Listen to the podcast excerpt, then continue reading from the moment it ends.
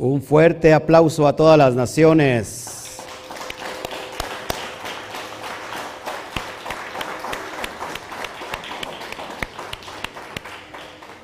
Estamos listos para entregar esta porción final, lo final del día, lógico, para ya 6 Toldot. Así que bienvenidos a todos, les saludamos. Yamel, bueno, a todos los, los, eh, los talmidín fieles que nos siguen, gracias a todos ustedes. Les pido que nos ayuden a compartir, que le dé me gusta, me, me encanta ahí.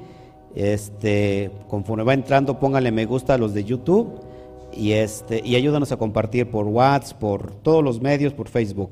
Y en Facebook, póngale me encanta, por favor, y ayúdenos también, por favor, a compartir. Bueno, hoy tenemos un estudio profundo, eh, muy corto, muy sencillo, porque solamente es una meditación, ¿sí? No sé si están de acuerdo conmigo.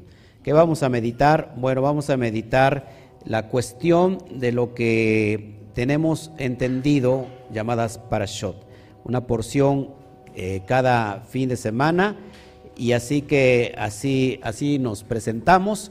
Sean bienvenidos todas las, eh, toda la, la, comunidad mundial. Les abrazamos y todavía estamos en Shabbat, ¿no? todavía no oscurece. Un fuerte Shabbat Shalom a la cuenta de 3, 1, 2, 3. Shabbat Shalom.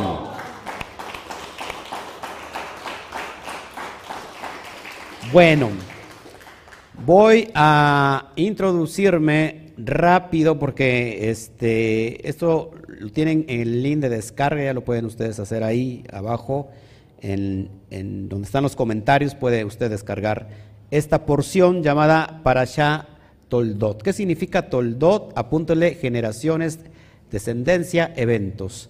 Creo que ahí unas personas ya tienen las copias. Mira, a ver, este, hija, ¿cómo la tiene? A color y todo. Ese sí le interesa, entonces, mira, no, como todos los demás. ¿Eh? Ok, mi, mi, esposa ahí a blanco y negro y aquí a color y toda la cosa. Perfecto. Perfecto. ¿Qué significa Toldot, amados, generaciones, descendencias, eventos?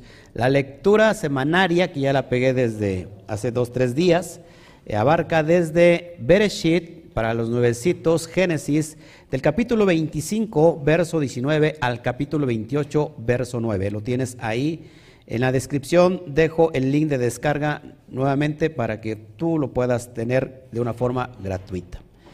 Eh, ok, eh, tenemos entonces nuevamente Bereshit desde el 25, verso 19 al capítulo 28, verso o versículo 9. Ok, ahí tenemos una lectura adicional que la puedes tú escudriñar, Malaquías capítulo 1, 2 al 3 y Romanos 9, 12 al 13. ¿De qué se trata esta preciosa porción? Se trata de dos individuos, dos personajes, se está repitiendo como que la misma historia encontramos con, eh, recuerden, con Isaac. Eh, encontramos ahí cosas impresionantes. Eh, vamos a hablar de dos muchachos. Vamos a hablar de, de dos personajes interesantes, importantes. Déjeme, déjeme estar aquí este, donde quería yo estar. Bueno. ¿Ok? Dos personajes importantes, Esaf y Jacob. ¿Quiénes son Esaf y quién es Jacob? Es lo que vamos a, a enseñar en esta bendita tarde. quiero que vayamos rápido a la cita de, déjeme posicionarme. Ok. Vamos rápido a 25 de Génesis, capítulo 24 al 26.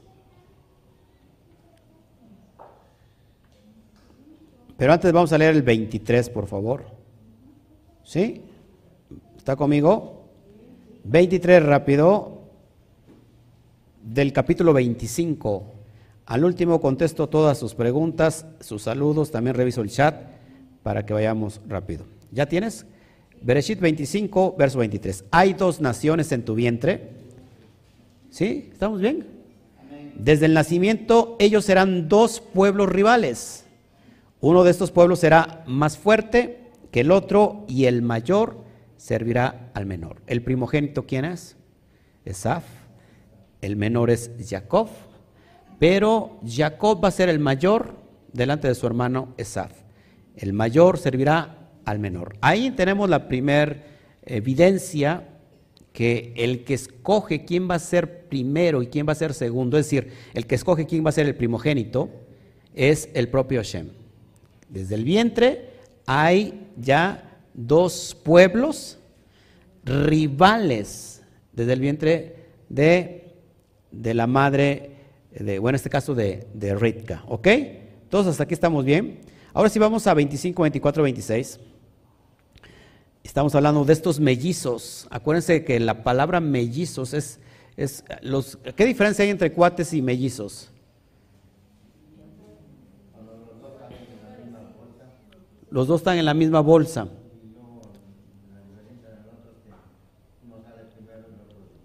Ok. Bueno, pero mellizos vienen en la misma bolsa. Ok, bueno, vamos a ver esto. Vamos a leer Bereshit 25, 24 al 26. 24 al 26, capítulo 25. Cuando llegó el tiempo de dar a luz, había mellizos en su seno. El primero salió rojizo, muy importante eso, rojizo, tan velludo como un tapado de piel. Lo llamaron Esaf. Entonces salió su hermano y su mano agarraba el talón de Esaf. Y su mano agarraba el talón de Esaf. Isaac lo llamó Jacob. Entonces, estos dos chicos, muy importante que, que entendamos porque hay dos naturalezas diferentes entre sí, aunque son mellizos, tienen dos actitudes diferentes, tienen, eh, no son, aunque son mellizos y parecidos quizás en el, o que vienen en el mismo momento de nacer, tienen características diferentes. ¿Y por qué le he puesto a esta, esta meditación el mundo físico y el mundo espiritual? Ahorita lo vamos a entender. ¿Ok? Bueno, eh, esto es bien importante porque, bueno, aquí tienes todas las cuestiones que, que yo pongo sobre las características de Esaf y sobre las características de Jacob. Así que encontramos entonces que estos chicos crecen. Uno era cazador, era egrestre, y otro era más eh, enfocado al estudio de la Torah. Ojo aquí. Eh, se cuenta la historia, entonces narra la historia en la Torah de que eh, Esaf le vende la primogenitura a su hermano Jacob. Todos saben aquí el relato. No me voy a, a basar mucho en eso porque ya todo el mundo se lo sabe. ¿Cómo se vendió la primogenitura? Él venía cansado y él estaba haciendo un guiso, Jacob, y le dijo, dame de ese guiso, véndeme tu primogenitura, y, no le importó la primogenitura y le vendió la primogenitura. ¿Ok? Después de eso encontramos que, acuérdense que el papá Yitzhak estaba ciego, y era anciano y estaba a punto de morir, y antes de morir tenía que dar la bendición de la primogenitura, la verajá de la bejorá. La verajá de la bejorá significa que la bendición de la primogenitura.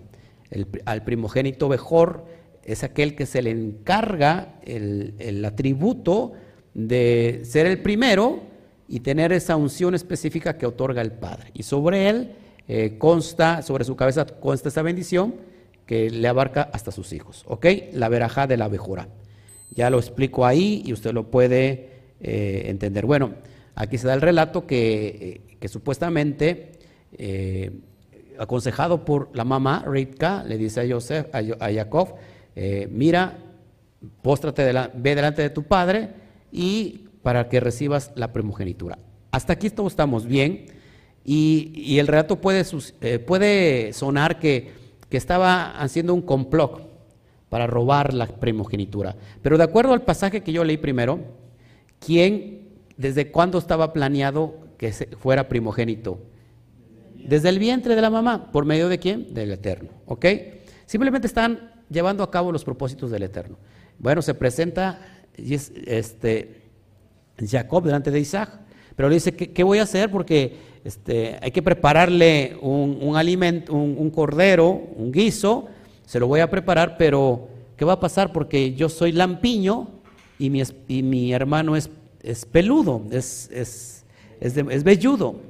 ¿Qué pasa? Que ponen ahí los pieles de, de unos animales y puede tocar la, el, ¿cómo se llama? La textura y esos, ese olor de esos animales, pues así olía, acuérdense, eh, este, Zap, que era alguien del campo, y bueno, sabemos todo el relato que pasó por delante de su padre, Isaac bendició, bendijo perdón, a Jacob como el primogénito mejor. Y después de eso, encontramos ahí tremendo debate porque viene Jacob y Jacob se enfurece y se enoja y entonces, ¿quién tiene que huir quién? Jacob tiene, perdón, el que se enoja es Esaf, se enoja Esaf de que se le ha vendido su primogenitura, que le han robado la primogenitura y entonces Jacob tiene que irse lejos durante mucho tiempo, ¿verdad? Para que no sea muerto por su hermano Esab. Acá hay una analogía bien poderosa y que creo que esto se repite. Primero, acuérdense, eh, Isaac con Ismael. Primero, el primero es Ismael y el que es bendecido como el primogénito mejor, ¿quién es? Isaac. Todos aquí, pero antes tenemos también a Caín y Abel. Lo mismo, exactamente lo mismo. Aquí hay una enseñanza bien gráfica y poderosa y analógica para nosotros que ahorita lo vamos a estudiar. Bueno, eh, antes de pasar a eso, solamente quiero explicar un poquito sobre la cuestión histórica de lo que estamos nosotros tratando en este momento. ¿Ok? Eh, ¿Sí? ¿Alguien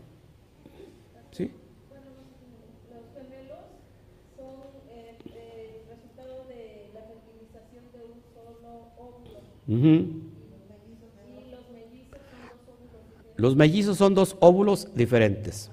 Ok. ¿Pueden ser parecidos o no? Puede ser niña o niño. Esos son los mellizos. Gracias por la, por la aportación. Ok. Bueno, entonces después de que recibe la bendición, vamos a ver intrínsecamente el significado, primero antes de, de darles quiénes son estos pueblos, quiénes ¿Quién representa hoy en este tiempo? ¿Quién es Jacob? ¿Quién es Esaf? ¿Quién es Edom? ¿Quién es Ismael? ¿Y por qué nos tendría que interesar en este tiempo y en este contexto todos esos datos históricos? Y eso es bien importante porque si no, si no lo entendemos así, no vamos a, no vamos a poder avanzar. Vamos, te quiero llevar primero antes de que te enseñe yo el contexto histórico de estos pueblos, y que por supuesto tiene que ver con nosotros, tiene que ver con nosotros, contigo, conmigo, y tiene que ver con toda la humanidad, pero vamos a, diferenciarlos y vamos a saber cuáles son los propósitos finales para estos pueblos. Primero te voy a presentar la pictografía, el significado de Esaf, y eso es bien importante que lo vayamos entendiendo. Te lo voy a poner en pantalla para que, para que tú lo puedas ver. Y, ahí tienes en pantalla el significado pictográfico de Esaf. Como sabemos todos, Esaf significa belloso. Pero si nosotros miramos profundamente el significado de Esaf, este tiene un significado intrínseco. Lo que tú ves ahí en pantalla es el significado pictográfico compuesto por una ajin, por una shin y por una bab. Recuerda, para los nuevecitos es de derecha a izquierda. Si te das cuenta, el hebreo marca la derecha a la izquierda, es decir, el, lenguaje hebreo es Geset y después va el rigor, es decir, bendición, la, la bondad del Eterno. En todo está referidos el Eterno a que Él es bondadoso con nosotros. Entonces tenemos la, letra Ajin, que tiene que ver con ojo, con visión, pero también tiene que ver con el número 70. Número 70 tiene que ver con un eh, número de totalidad que representa una totalidad, haciendo referencia a todas las naciones del mundo, porque en el, por ejemplo, en el tiempo del primer siglo o en el tiempo del segundo templo, 70 toros se sacrificaban a favor de todas las naciones. Es decir, que todas las naciones en ese momento eran 70. Es decir, que 70 tiene que ver con, ojo, con todas las naciones. Esa es la primera letra. Lo que ves en blanco es la letra, eh, ¿cómo se puede decir? Eh, hebrea, moderna. Y lo que ves abajo es su pictografía. Si te das cuenta, es un ojo. Es un ojo. Después tenemos la letra Shin, que tiene que ver con dientes, pero también tiene que ver con pechos. Y su significado primordial es destruir, triturar, pero también tiene que ver con nutrir. Vale, esta letra vale 300. Y acuérdate que con 300 hombres, Hashem, el Eterno, destruyó a toda una nación. Con 300 hombres. Tiene que ver con destrucción. Después tenemos la letra Bab, que es estaca, clavo. Y la letra Bab es como un clavo literal, como una estaca que sirve para unir dos cosas. De hecho, significa unidad, unión. Y vale el número 6 porque tiene que ver también con el número de hombre. El número de hombre. ¿Por qué? Porque en el sexto día el Eterno hizo al hombre. ¿Sí? Terminó toda su creación. Ahora, si nosotros unimos, espero que se escuche bien en la transmisión porque ya está cayendo un aguacerazo aquí. Tenemos este significado implícito en este hombre, en este personaje llamado Esaf, y que además, ojo, representa a un pueblo. Diga conmigo, representa a un. Una vez más, representa a un. ¿Quién es este pueblo?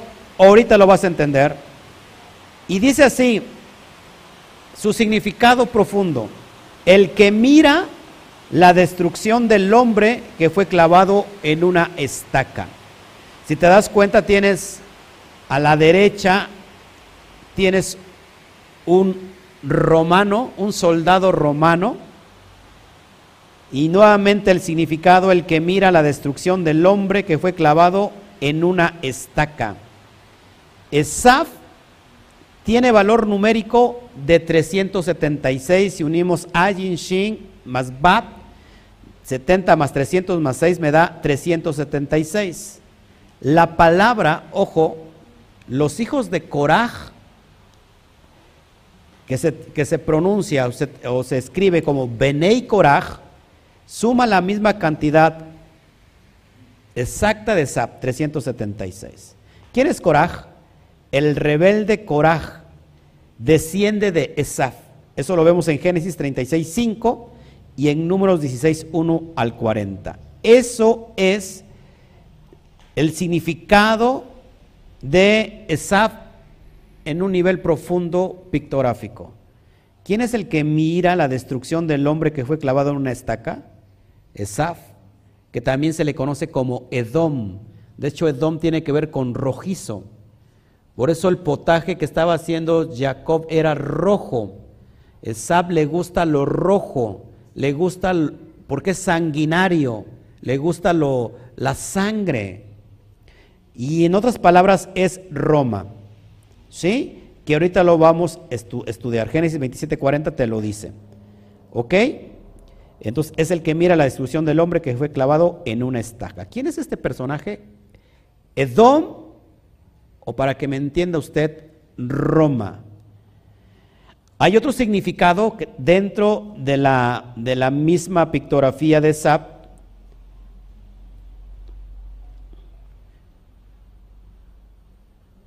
para el que pretende mirar la destrucción del hombre. Y este significado es para Satán. Te lo pongo también en pantalla para que lo veas. Satán va para allá para que tú veas ese significado, Satán, que tiene que ver, el que pretende mirar la destrucción de, la unión del hombre. Bueno, es el otro significado para Esab, antes de pasar a Satán, el que pretende mirar la destrucción de la unión del hombre. Este pueblo, Roma, es aquel, bueno, ahorita lo vamos a entender. Hay otro personaje, el Satán, el Satán se traduce como el adversario, el Satán quiere aniquilar la semilla de la simiente de la mujer, acuérdate, mezclándolo para su perdición o bien queriéndola destruir. De hecho, este es su significado pictográfico del Satán. Ahí lo tienes en pantalla. Nuevamente tiene una Shin, una Tet, una Nun, una Nun Sofit, es decir, una Nun, una nun final. Y la Shin tiene que ver con dientes, Tet tiene que ver con canasto, recipiente, y la nun tiene que ver con esperma, semilla o vida. Si yo junto el significado pictográfico, que eso ya lo hemos estudiado, es el que querrá destruir el recipiente de la simiente de la vida. Génesis 3.15. Es lo que vimos.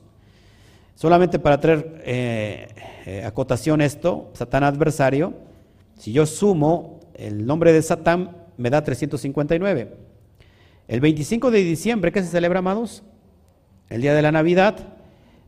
Curiosamente es el día número 359 del año. El día de la Navidad, el día del 25 de diciembre es el número 359 del año, calzando con el, el valor numérico del Satán. La primera vez que aparece la palabra Satán en la Biblia es en Primera de Crónicas 21.1. ¿Y qué creen? Y es el capítulo número 359 desde Génesis.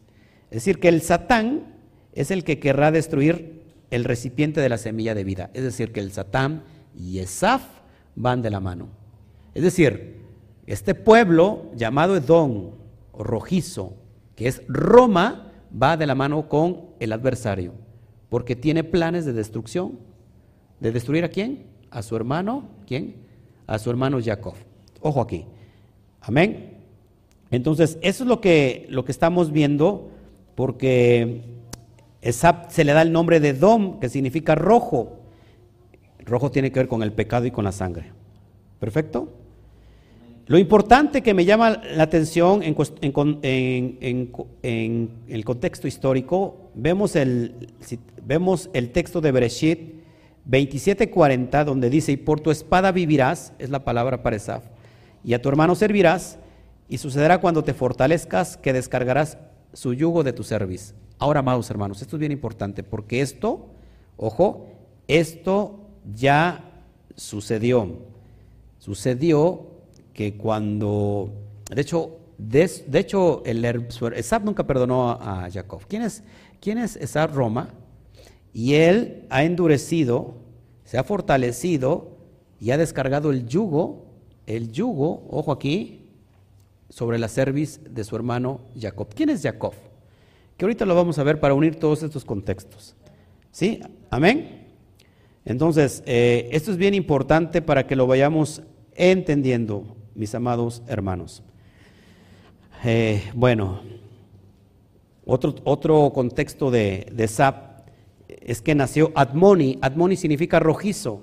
La raíz de esta palabra es Adam, y de hecho Adán está formado por dos palabras a la vez.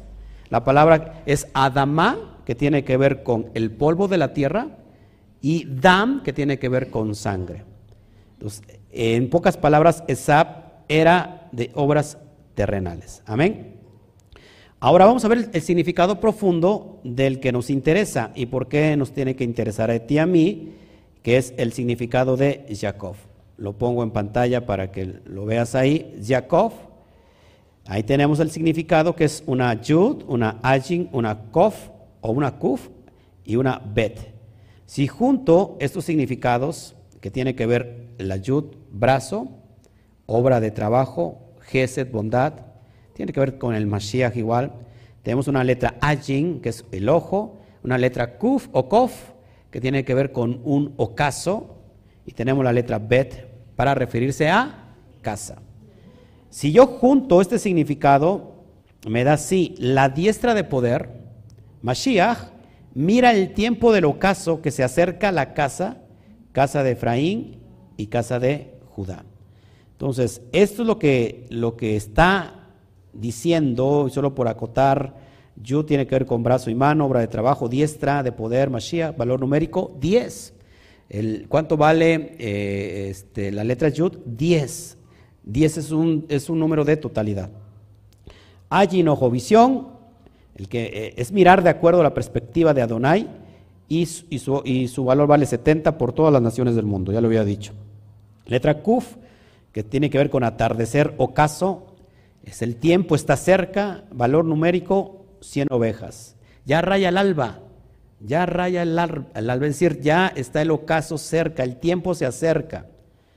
Y es tiempo también de buscar a esas 100 ovejas. El número 100 representa las 100 ovejas. La letra Bet, amados, tiene que ver con la tienda de campaña y tiene un valor numérico de 2. Por eso es que cuando yo uno esto, el significado de la diestra de poder Mashiach, mira el tiempo del ocaso que se acerca a la casa, casa de Efraín y casa de Judá. Amén.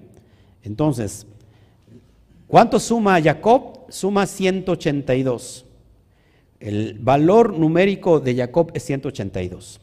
Si aplicamos la suma de tres patriarcas, incluido Jacob, nos da este impresionante resultado. Jacob vale 182, la gematría de Abraham vale 248 y la gematría de Isaac vale 208.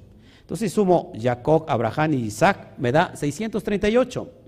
Pero si aplicamos esta cifra con otros resultados, por ejemplo, tenemos el valor de lo que vale Yud Kei Bat Kei, ¿cuánto vale? 26, que nunca se te olvide esto, porque 26 está dentro de, nosotros, en nuestro ADN.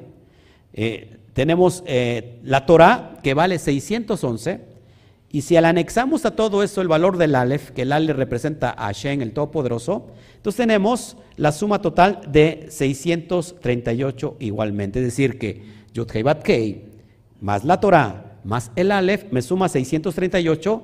Curiosamente, lo que suma Isaac, Abraham, y, perdón, Abraham, Isaac y Jacob. Es decir, que hay un pueblo que se considera Kadosh, un pueblo elegido, ¿A quién se le cambia el nombre? ¿O a quién, le ponen, a quién se le pone el nombre de Israel? ¿A qué personaje se le pone el nombre de Israel? A Jacob. Ok, muy importante todo esto. Entonces, eh, Jacob representa al pueblo escogido Israel, pero Esab o Edom está representando a Roma. Ojo aquí, que Roma es el enemigo acérrimo de Israel por toda la vida. Si nosotros nos damos una idea, por ejemplo, Herodes el Grande era enemigo del Mashiach, el descendiente de Edom. ¿Se acuerdan cuando mandó a matar a todos los niños de cuánto, de qué edad? De, dos años para abajo, todos, porque había nacido el rey de los judíos, ¿se acuerdan? Entonces, Herodes el Grande, muchos no saben, eh, viene de la descendencia de Esaf. Eso es impresionante. Así que Roma es Edom. Y hay una profecía donde yo te quiero llevar antes de que te, nos demos esta, esta aplicación para nuestra alma, que consta de una sola página y que casi nadie la ha leído, pero es a la vez poderosa porque habla sobre la destrucción total de Roma, de Edom. Y vamos a ver lo que dice el libro de Abdías, o Obadjá. Vamos a ver Abdías 1, 2 al 4. Te lo pongo ahí para que lo vayamos entendiendo, que esto es impresionante, mis amados hermanos, y, y para saber en dónde estamos parados nosotros. Amén. Vamos para allá, por favor. Este, Abdías 1, 2 al 4. Dice aquí, lo voy a leer. De hecho, espero a que, te posiciones en Abdías. Abdías es una, sola página, pero creo que es una de las profecías más poderosas sobre Roma y que tienen que ver con Israel, tiene que ver con Roma y tiene que ver inclusive con Ismael, porque esto es bien importante, amados hermanos. ¿Se acuerdan que, que llegó el momento que Sab se rebeló tanto con su padre, de que se enojó, que se metió con las mujeres paganas? Es más, se unió a una hija de Ismael. Acá tenemos algo impresionante porque si estos personajes hablan de pueblos, un pueblo, Esab, que es Roma, Jacob, que tiene que ver con Israel, e Ismael representa a las naciones árabes.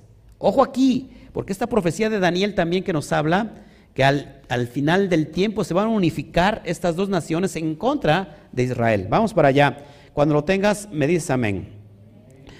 Abdías 1, 2 al 4. He aquí, pequeño techo entre las naciones. Estás abatido en gran manera. Le está hablando a Roma. Ojo aquí. La soberbia de tu corazón te ha engañado, tú que moras en las hendiduras de las peñas, en tu altísima morada, que dices en tu corazón, ¿quién me derribará a tierra? Si te remontares como águila, apunta eso por favor, si te remontares como águila, y aunque te las estrellas pusieres tu nido, de ahí te derribaré, dice el Eterno. Acuérdate que estos cuatro imperios poderosos, después de, Grecia, viene este imperio más poderoso que es Roma, más sanguinario. Eh, Roma conquistó lo que le faltó conquistar a Alejandro Magno. Pero aquí es bien importante porque ellos se creían que nadie podía contra ellos y dice el Eterno, esa profecía es directo para Roma. Y ahorita vamos a entender por qué, por qué nos interesa a nosotros si nosotros no somos romanos. Pero sí somos remonos y ahorita vamos a entender por qué. Porque es necesario hoy que escuches esta porción. Amén. En el primer siglo, ojo, ¿quién usaba un estandarte cuyo, cuyo símbolo tenía el águila? El ejército romano. Es decir, cuando conquistaban a un pueblo, tenían que besar el águila romana. Y, acá le dice la profecía, ojo, si te remontares como águila, le está diciendo a Roma, aunque las estrellas pusieron, eh, aunque en las estrellas pusieres tu nido, de ahí te derribaré, dice el Eterno. Las estrellas es una alusión a seres espirituales. Ojo aquí, ojo aquí, porque esto es bien importante que lo vayamos entendiendo. Es el águila. Fíjate lo que sigue diciendo ahí mismo en Abdías 8 al 10. Ve subrayándolo, por favor porque esto es importantísimo. Del, del versículo 8 al 10, ahí mismo en Abdías, no haré que perezcan en aquel día, dice el Eterno, los sabios de Dom, y la prudencia del monte de Saf, y tus valientes o teman, serán amedrentados porque todo hombre será cortado del monte de Saf por el estrago. Por la injuria tu hermano Jacob te cubrirá vergüenza y serás cortado para siempre. Recuerda, jamás y nunca Esad perdonó a su hermano Jacob. Nunca lo perdonó. Se tenían que volver a ver después de que el encuentro, después de que pelea Jacob con el ángel, se vio con su hermano y supuestamente se abrazaron y lloraron. No porque Jacob era honesto, pero Esab no, quería matarlo y por supuesto se quedaron en ver en cierto lugar y nunca más sucedió eso. Nunca más, ojo aquí, ojo aquí, nunca más Esab y Jacob se volvieron a encontrar, se tienen que volver a encontrar. Amados, guerra de God y Magog. Esto es bien importante, por favor. Entonces, eh, Vamos para allá, está yo leyendo. Dice, serán amedrentados porque todo hombre será cortado del monte de Sad por el estrago, pero por la injuria tu hermano Jacob te cubrirá vergüenza y serás cortado para siempre. Entonces, ojo aquí, vimos que Sad, uno de los, de los, de los eh, resultados pictográficos de Sad es aquel que mira aquel que fue clavado.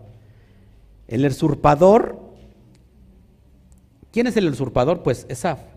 ¿Quién es el que echa suerte sobre el talit, sobre el manto del Mashiach? ¿Quién fue? Romanos, Roma. Abdías 1.11, eso es bien impresionante. Abdías 1.11, el día que estando tú delante, llevaban extraños cautivos su ejército, y extraños entraban por sus puertas, ojo, y echaban suerte sobre Jerusalén tú también eras como, tú también eras como uno de ellos. Echaban suertes sobre Jerusalén. ¿Se acuerdan ese día que cortaron el manto, el talit del Mashiach en cuatro? Y echaban ahí, ahí echaron suertes. Es Roma, esto es impresionante. Ahora, Roma está, está posicionada sobre todas las naciones, a través de la religión cristiana. Amados hermanos, por favor, escuchen esto. Roma nunca se terminó el imperio, nunca, sino que estratégicamente se alió a la fe de su hermano para, para valerse de eso y el propósito final es destruir a su hermano Jacob, que es Israel. La fe israelita, ¿quién la tiene ahora? Roma, a través del cristianismo. Entonces, Edom o Esab está representando la religión cristiana. Edom avasalló y mató de forma sanguinaria a millones, ojo, y millones de judíos a través de toda la historia mundial. En la llamada Santa Inquisición, ¿se acuerdan? Los que eran perseguidos no eran brujas, eran judíos que les llamaban los judíos marranos. ¿Por qué? Porque los obligaban a negar la fe y que se convirtieran al, catolicismo, si no, so pena de muerte. ¿Cuántas personas murieron? Además, Roma, Edom o Esa fue influyente por medio del padre de la reforma cristiana. ¿Quién es el padre de la reforma cristiana? Martín Lutero. Basados en sus escritos, de repente un loco un demente escuchó los escritos de Martín Lutero y entonces tomó decisiones macabras para destruir a quién? A Jacob, a Israel. ¿Quién? En un exterminio nazi. ¿Quién? Adolfo Hitler. Roma está hoy en el cristianismo. Mira lo que sigue diciendo sobre esto, Abdías 1.15, porque esto es impresionante. No quiero pasar de largo esto, porque esto me apasiona.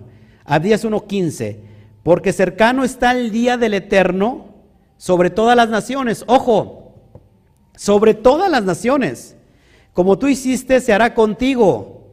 Tu recompensa volverá sobre tu cabeza. Está hablando Hashem de destruir a Esaf. Y Esaf está ahora entre todas las naciones. Esaf está hoy entre el cristianismo, vayamos pensando quién van a ser tomados, quién van a ser dejados. Porque el cristianismo piensa en un arrebato cuando en realidad el Eterno nunca miente y el Eterno está diciendo voy a cortar tu cabeza.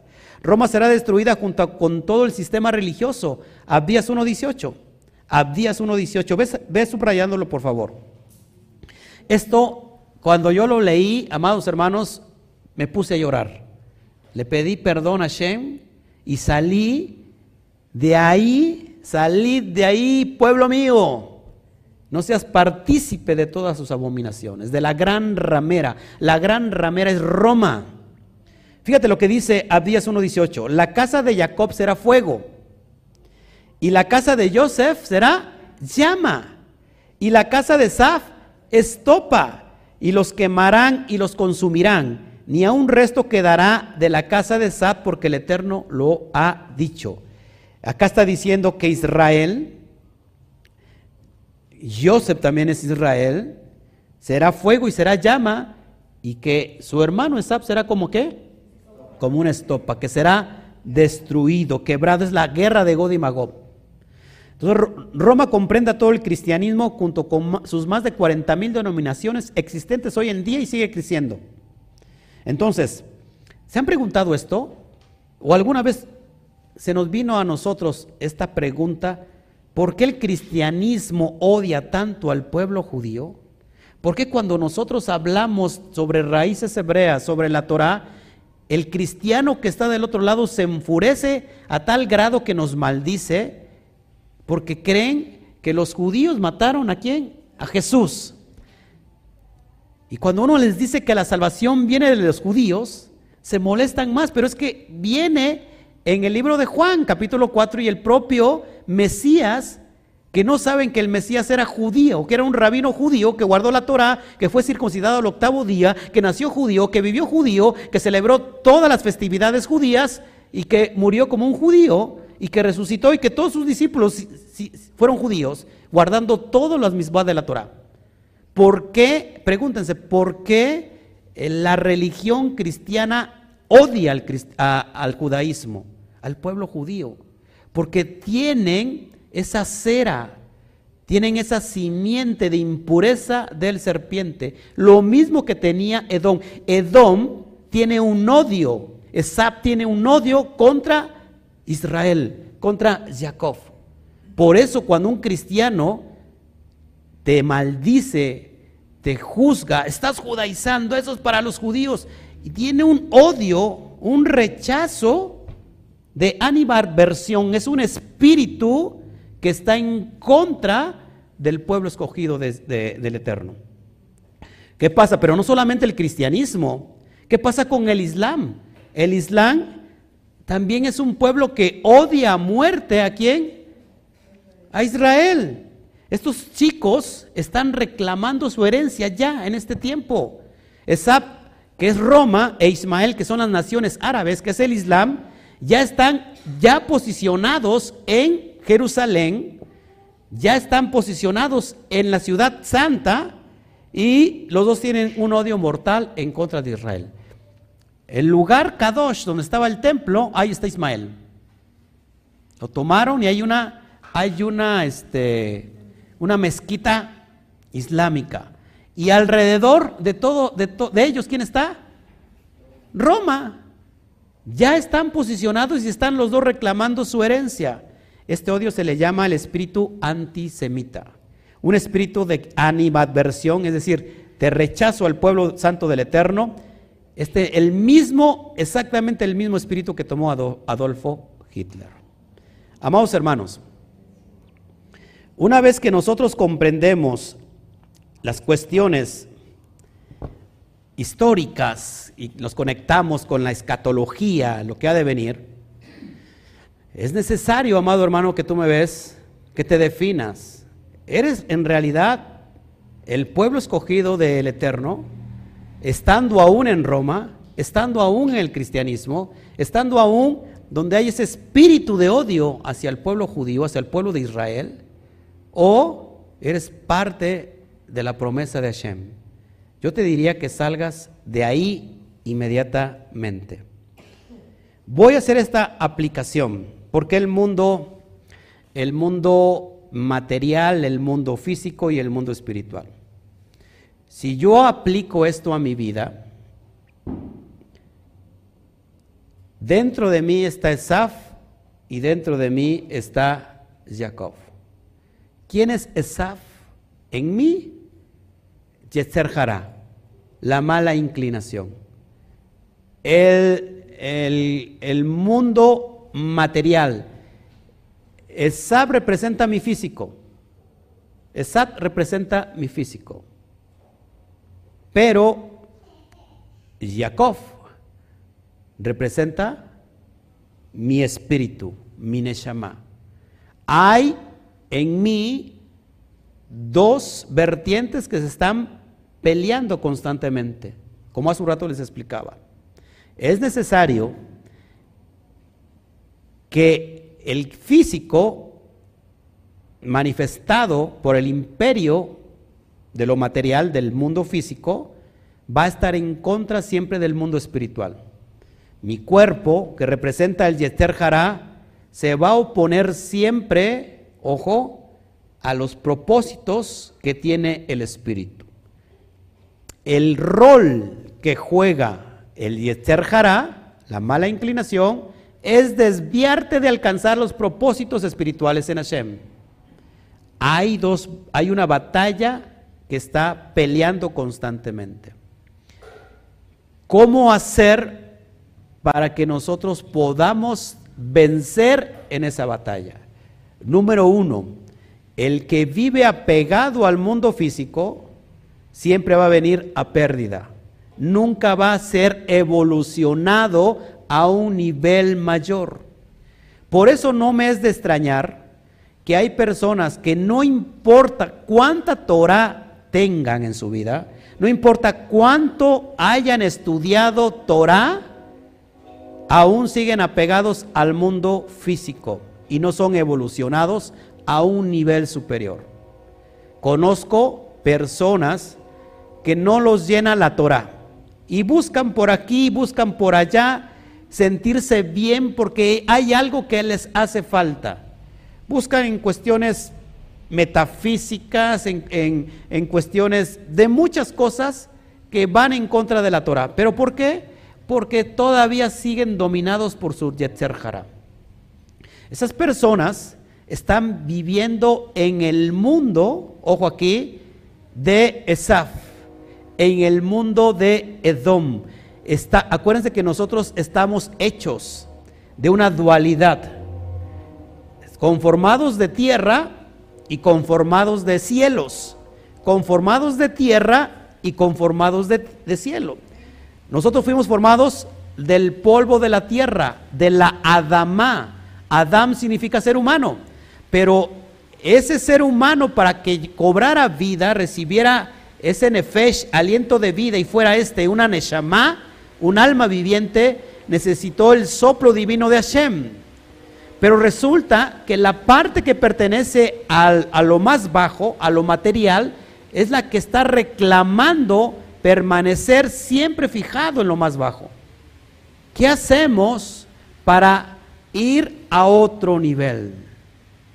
Lo mismo que hizo Jacob, que ya se los he explicado. Jacob dejó de ser talón, porque Jacob viene de la palabra ekef, talón y mano, yad mano. Dejó de ser talón, se convirtió ahora en Israel. La palabra Israel, cuando yo permuto las palabras de Israel, me da la palabra Roshli. Roshli significa mi cabeza. Es decir, que Israel deja, Jacob deja el estado físico más bajo que tiene que ver con, lo, con la materia, con, con, lo, con lo físico, y se eleva al nivel más alto donde el hombre tiene que vivir en esa dimensión. Ahí el hombre no es susceptible a la mordida del serpiente. Y entonces ha dejado ese aspecto mediocre de vivir siempre una vida de apegos. Es decir, que la promesa que tiene Hashem de destruir Edom está también en nosotros. La promesa que cumplió Mashiach, que una vez que él fue obediente a la Torah y fue exaltado a lo sumo, nosotros habremos de seguir esos pasos porque habremos de haber, habremos de haber vencido al Nahash, al serpiente, a la impureza que teníamos para ser elevados a una dimensión mayor. Así que yo los invito a que en, esta, en este tiempo, aunque los mellizos, los mellizos que están en nosotros, están viviendo en un mismo cuerpo, en una misma dimensión, pero no son iguales. Son mellizos, pero no son iguales. Uno representa el cuerpo y otro representa el espíritu. Esaf era diestro con las palabras. Enlazaba con las palabras. ¿Qué hace el físico? ¿Qué hace el Yeser Te enlaza con las palabras. Necesitas esto. Necesitas aquello. Yo quiero más. Quiero más de esto. Y el, y el nunca para. Ya me aburrí ahora, quiero otra cosa. Ya me aburrió esto, quiero otra cosa. El te va dominando con la palabra, la misma esencia que tuvo el serpiente, de hablarle a la mujer y enrolarla con las mentiras. Nosotros debemos de dejar el apego, dejar de escuchar al Yeter Jara y es tiempo de empezar a escuchar a Shem. Que ahora esa sea esa estopa y que nosotros, que el Espíritu, que la Neshama, sea ese fuego ardiente lleno de Ruaja Kodesh para que esa estopa pueda estar consumida en mi vida. Solamente así podremos tener éxito en la vida. Que el Eterno me los bendiga, que el Eterno me los guarde. Un fuerte aplauso a todos, a todos, a todos.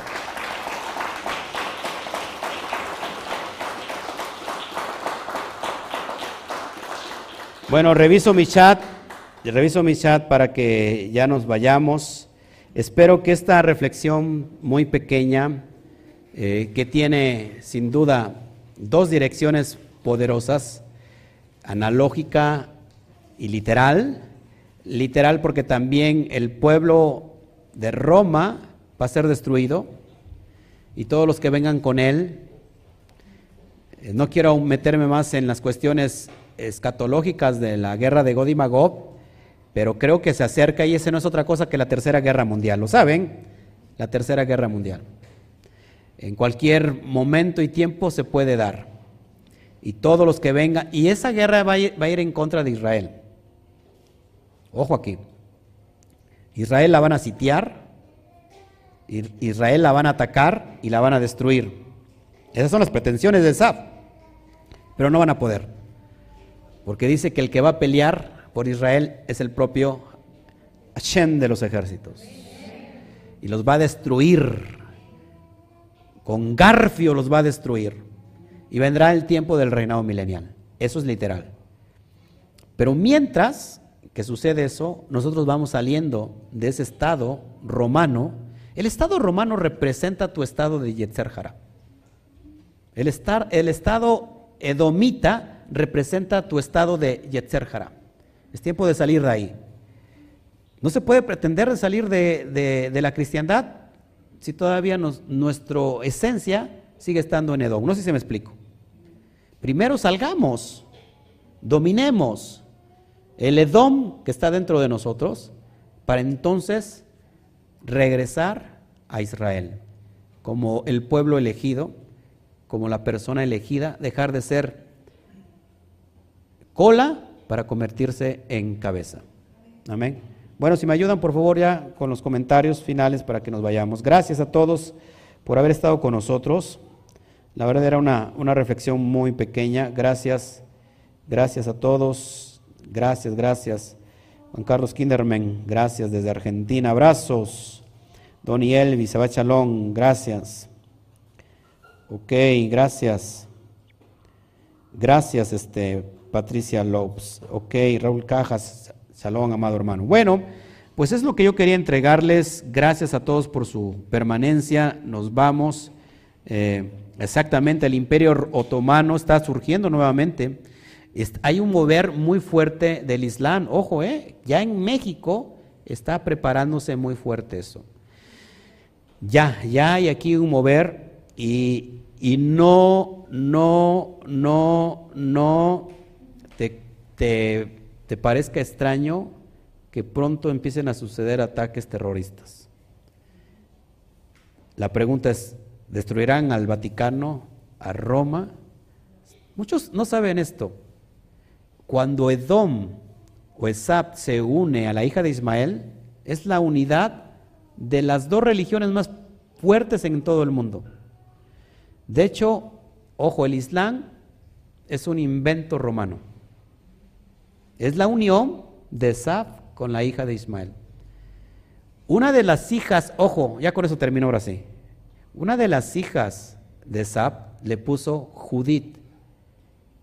Yehudit, que significa judía, porque Roma está aparentando que tiene la verdad, ¿no? Que tiene al, al Mesías judío, pero no lo tiene. Tenemos que salir de ahí. Esto se va a ver dentro de muy poco y que yo espero que estés a tiempo de recapacitar y salir del lugar donde estás. No importa que estés en raíces hebreas, pero si todavía estás en el estado romano, en el estado edomita, vas a, sentir pérdida. Es mejor que salgas de ahí, que, que vayas a otro nivel, a otra dimensión y que podamos eh, empezarnos a enfilar rumbo a la casa del Padre. Solamente ahí vamos a, conocer y, tener ese privilegio de llamarse un hijo de Hashem los Benei Elohim, los que, los que el Eterno, el Padre, arropa nuevamente, una vez que perdieron su identidad. Nosotros habíamos perdido nuestra identidad, olíamos a chiquero, olíamos a cerdo. ¿Cuántos años comiendo cerdos? Y hemos sido descontaminados vivíamos en un estado de impureza y ahora es un estado de, de tumá y ahora vivimos, estamos siendo limpiados constantemente en cada Shabbat para llegar a un estado de tajara, de pureza espiritual. Cuando tú y yo estamos de regreso, estamos siendo lo que el Padre quiere. Tamín, tamín significa íntegro, completo. No me hace falta nada porque en Hashem estoy completo. No me hace falta doctrinas de hombres, no me hace falta ver que, las, que los chakras y que las chanclas y que, y que las energías de, lo que sea, de medicina eh, trascendental, ¿cómo se llama medicina este? alternativa y que las chanclas de doña Juanita no me hace falta absolutamente nada porque en Hashem estoy completo. Digamos todos, no nos hace falta nada porque en Hashem estamos completos. Dale un fuerte aplauso.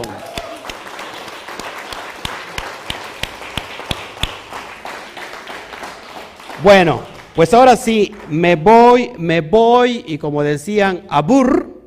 ¿Sí? ¿Hay peticiones o qué? Para que ya nos vayamos. Este, me está llamando un hermano de, desde aquí horas de, de República Dominicana, pero estoy transmitiendo en vivo, no te puedo atender ahorita, manito. Ahorita que termine ya sabes que yo te atiendo con todo gusto. Ahorita estoy dominando el, el estado de Domita. Bueno, el que están, los que tienen, lo que tienen ustedes, ¿no? Por eso lo estamos dominando. Porque muchos se domitan y se quieren ir, ya, ya acabó, ya oscureció. Lo que pasa es que hoy oscurece temprano. Son las 6:48. Ya dice, ya oscureció, ya guardé mis cosas. A ver a qué horas acaba el domita ese. Yo ya me voy, qué domita ni qué nada. Ya tengo mucho frío. El cuerpo está diciendo, tengo mucho frío. Esa es la voz, las lisonjas del, del cuerpo. Pero bueno, que el Eterno me los bendiga ahora sí. Nos vemos hoy, te oramos si quieres entonces. Nos vamos, eh, no me despido, bueno, sí me despido porque ya terminamos.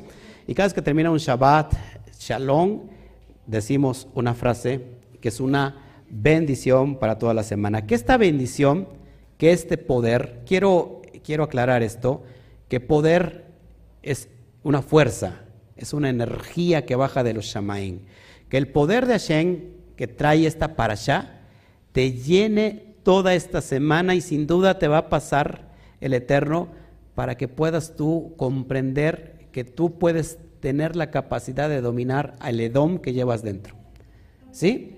Y que esta semana el Eterno te, dé te llene de verajá, de bendición y que permanezcas fiel para que nos veamos el próximo eh, entre semana que tengo la clase virtual desde Utah, Estados Unidos. Y bueno, no he subido la, clase tercera, la voy a subir ya. Nos vemos el, viernes, próximo viernes, para la, meditación de la, de la, porción que sigue. Y estaremos también dentro de ocho días, si Hashem lo permite. Que el Eterno me los bendiga y a la cuenta de tres. One, two, three. Shawa. Aplausos.